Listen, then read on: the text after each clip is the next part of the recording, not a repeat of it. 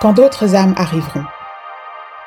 Cette génération d'âmes se mit à arriver et vivre sur Terre au début du Sat Yuga, et d'autres suivront lors du Treta Yuga. Puis, il n'y aura plus d'arrivée jusqu'à la fin du Kali Yuga. Au prochain Sat Yuga, ceux qui auront vécu un cycle entier de Yuga termineront leur processus d'évolution et partiront. D'autres âmes divines continueront à arriver pendant ce temps, à mesure que les cycles se répètent.